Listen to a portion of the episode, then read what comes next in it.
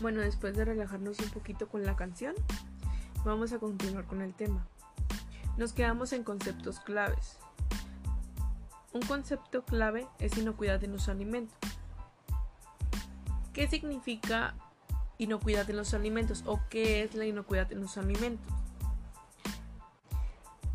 Para empezar, inocuidad significa que no hará daño, que el alimento no te hará daño, que está libre de cualquier patógeno. La inocuidad de los alimentos engloba acciones encaminadas a garantizar la máxima seguridad posible de los alimentos o de dicho alimento.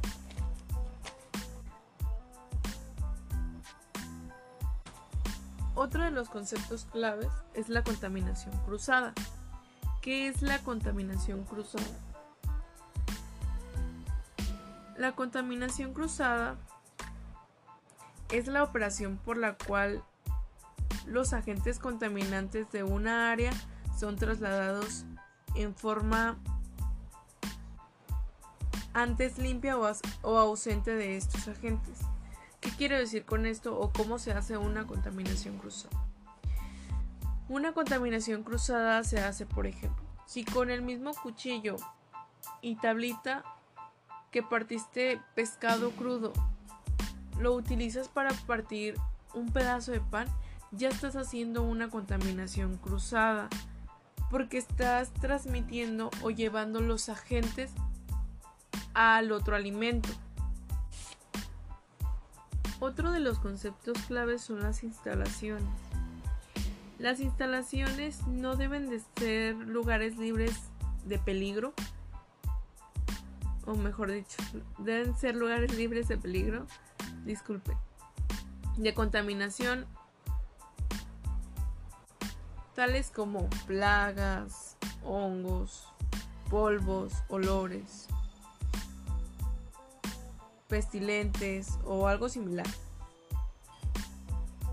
El terreno no debe de haber sido utilizado como un depósito de basura, cementerio o expuesto a inundaciones o algo así por el estilo. Vías de acceso. Las vías de acceso y áreas eh, de desplazamiento al interior del local deben de facilitar la circulación de los clientes, del personal de servicio, contar con una adecuada señalización, deben tener presente que se debe de dar cumplimiento a las disposiciones emitidas para el desplazamiento de clientes discapacitados. Eso es muy importante ya que siempre lo tenemos que tener en cuenta. Diseño de interior de, de materiales. El diseño de interior de materiales es la, la infraestructura perdón, destinada a prestar servicios de alimentos y de bebidas. Debe ser, deben ser sólidos.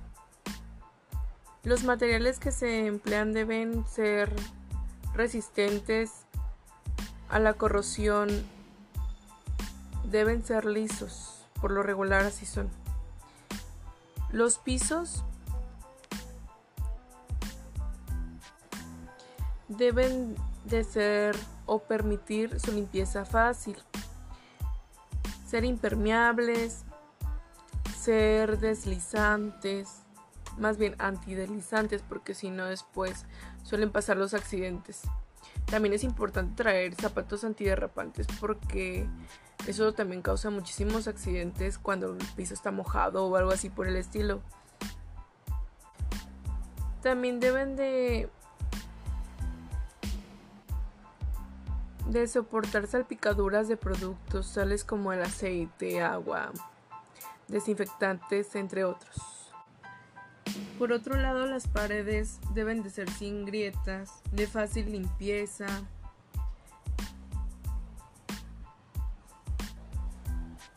Y pintura epóxica. La pintura epóxica es una pintura que se utiliza para pintar los barcos. Y así como los barcos pasan muchísimo tiempo en el agua, bueno, regularmente están en el agua todo el tiempo, entonces quiere decir que no le va a pasar nada a esa pintura, que es muy resistente. Y bien, iremos a otro corte comercial.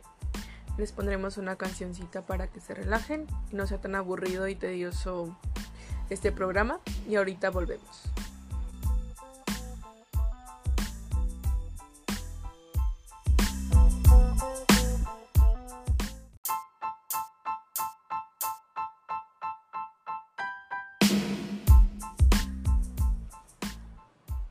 Bueno, después de relajarnos un poquito con la canción, vamos a continuar con el tema.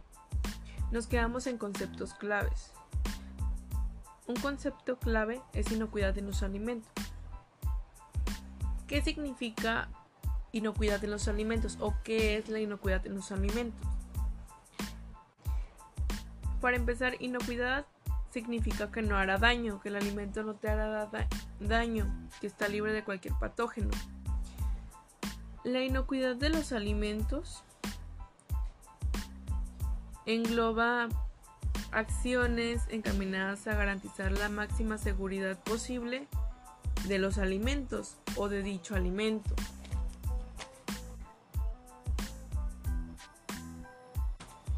Otro de los conceptos claves es la contaminación cruzada. ¿Qué es la contaminación cruzada? La contaminación cruzada es la operación por la cual los agentes contaminantes de una área son trasladados en forma antes limpia o, ausente de estos agentes. ¿Qué quiero decir con esto o cómo se hace una contaminación cruzada? Una contaminación cruzada se hace, por ejemplo, si con el mismo cuchillo y tablita que partiste pescado crudo, lo utilizas para partir un pedazo de pan, ya estás haciendo una contaminación cruzada, porque estás transmitiendo o llevando los agentes al otro alimento. Otro de los conceptos claves son las instalaciones. Las instalaciones no deben de ser lugares libres de peligro, o mejor dicho, deben ser lugares libres de peligro, disculpe, de contaminación, tales como plagas, hongos, polvos, olores, pestilentes o algo similar. El terreno no debe de haber sido utilizado como un depósito de basura, cementerio o expuesto a inundaciones o algo así por el estilo. Vías de acceso. Las vías de acceso y áreas eh, de desplazamiento al interior del local deben de facilitar la circulación de los clientes, del personal de servicio, contar con una adecuada señalización, deben tener presente que se debe de dar cumplimiento a las disposiciones emitidas para el desplazamiento de clientes discapacitados. Eso es muy importante ya que siempre lo tenemos que tener en cuenta. Diseño de interior de, de materiales. El diseño de interior de materiales es la, la infraestructura perdón, destinada a prestar servicios de alimentos y de bebidas. Debe ser, deben ser sólidos. Los materiales que se emplean deben ser resistentes a la corrosión. Deben ser lisos, por lo regular así son. Los pisos deben de ser o permitir su limpieza fácil, ser impermeables, ser deslizantes, más bien antideslizantes porque si no después suelen pasar los accidentes. También es importante traer zapatos antiderrapantes porque Eso también causa muchísimos accidentes cuando el piso está mojado o algo así por el estilo. También deben de de soportar salpicaduras de productos tales como el aceite, agua, desinfectantes, entre otros. Por otro lado, las paredes deben de ser sin grietas, de fácil limpieza.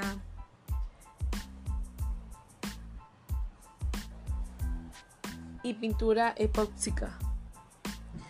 La pintura epóxica es una pintura que se utiliza para pintar los barcos.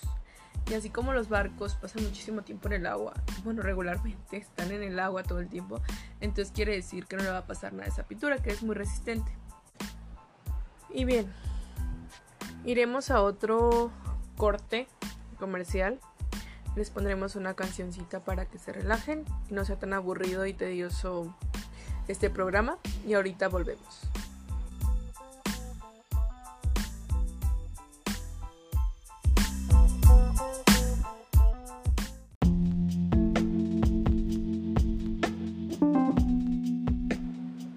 Continuamos con la infraestructura del almacén. El almacén de los productos debe de ser fácil de limpiar, desinfectar y tener una buena circulación de aire. Se debe tener en cuenta lo siguiente. Las estanterías y superficies deben de ser de material anticorrosivo o de plástico que no contamine los alimentos. El área no debe de tener calentadores de agua ni tuberías de vapor, ya que pueden aumentar la es la temperatura del almacén, lo cual perjudicaría el alimento o la bebida.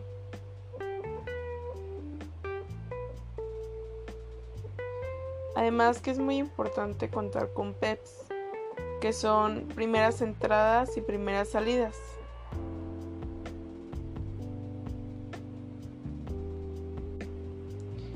Respecto a la iluminación, la iluminación no debe de dar lugar a colores que distorsionen las características sensoriales, perdón. color o apariencia del alimento. El nivel de el nivel mínimo de iluminación es de 220 lums. La iluminación debe de estar protegida. Otra cosa muy importante dentro de los comedores industriales o cualquier restaurante o cocina es la vestidura del personal. El establecimiento debe facilitar al personal espacios adecuados para el cambio de vestimenta, en los cuales este, la ropa del trabajo no debe, entrar, no debe entrar en contacto con la ropa de uso personal debido a que la ropa de uso personal pues ya trae mucha contaminación porque muchas veces vamos en el autobús y pues hay muchísimas bacterias, muchísima contaminación y tenemos contacto con, no sé, metales al momento de agarrarse o sostenerse o recargarse en, en lugares donde hay contaminantes y no nos damos cuenta y conscientemente estamos contaminando y pues esto ya nos generaría una contaminación.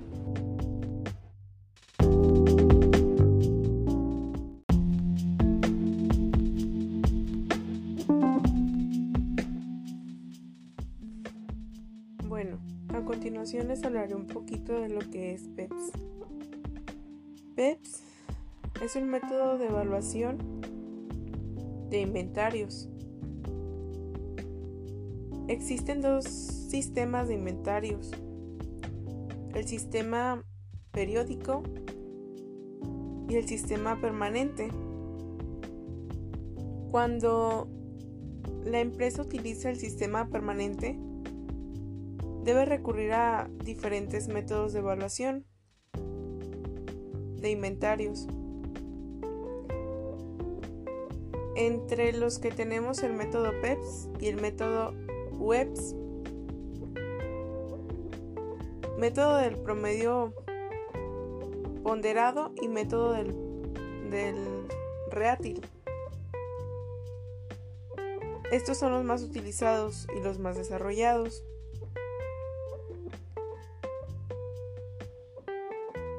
Método PEPS, que es primeras entradas y primeras salidas, consiste básicamente en darle salida del inventario a aquellos productos que se adquieren primero, por lo que en los inventarios, perdón, quedarán aquellos productos comprados más recientemente.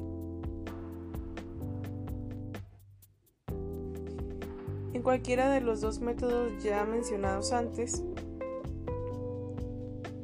las compras no tienen gran importancia, puesto que estas ingresan de inventario por el valor de compra y no requieren procedimiento especial alguno. En caso de que existan devoluciones de compra, esto se hace por el valor este, que se compró al momento de la operación. Es decir, se le da salida del inventario por el valor pagado en la compra. Si lo que se devuelve es un producto vendido o un cliente a un cliente, perdón.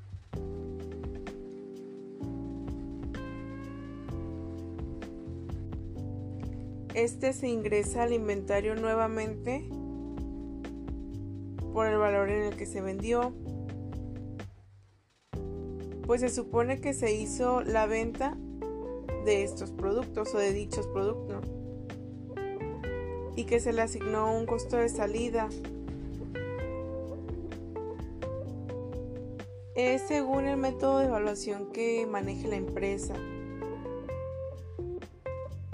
Bueno, por hoy damos por concluido este programa de radio. Espero les haya sido de su agrado y les sirva de mucho esta información. Nos vemos la siguiente semana, como siempre a las 8 de la noche.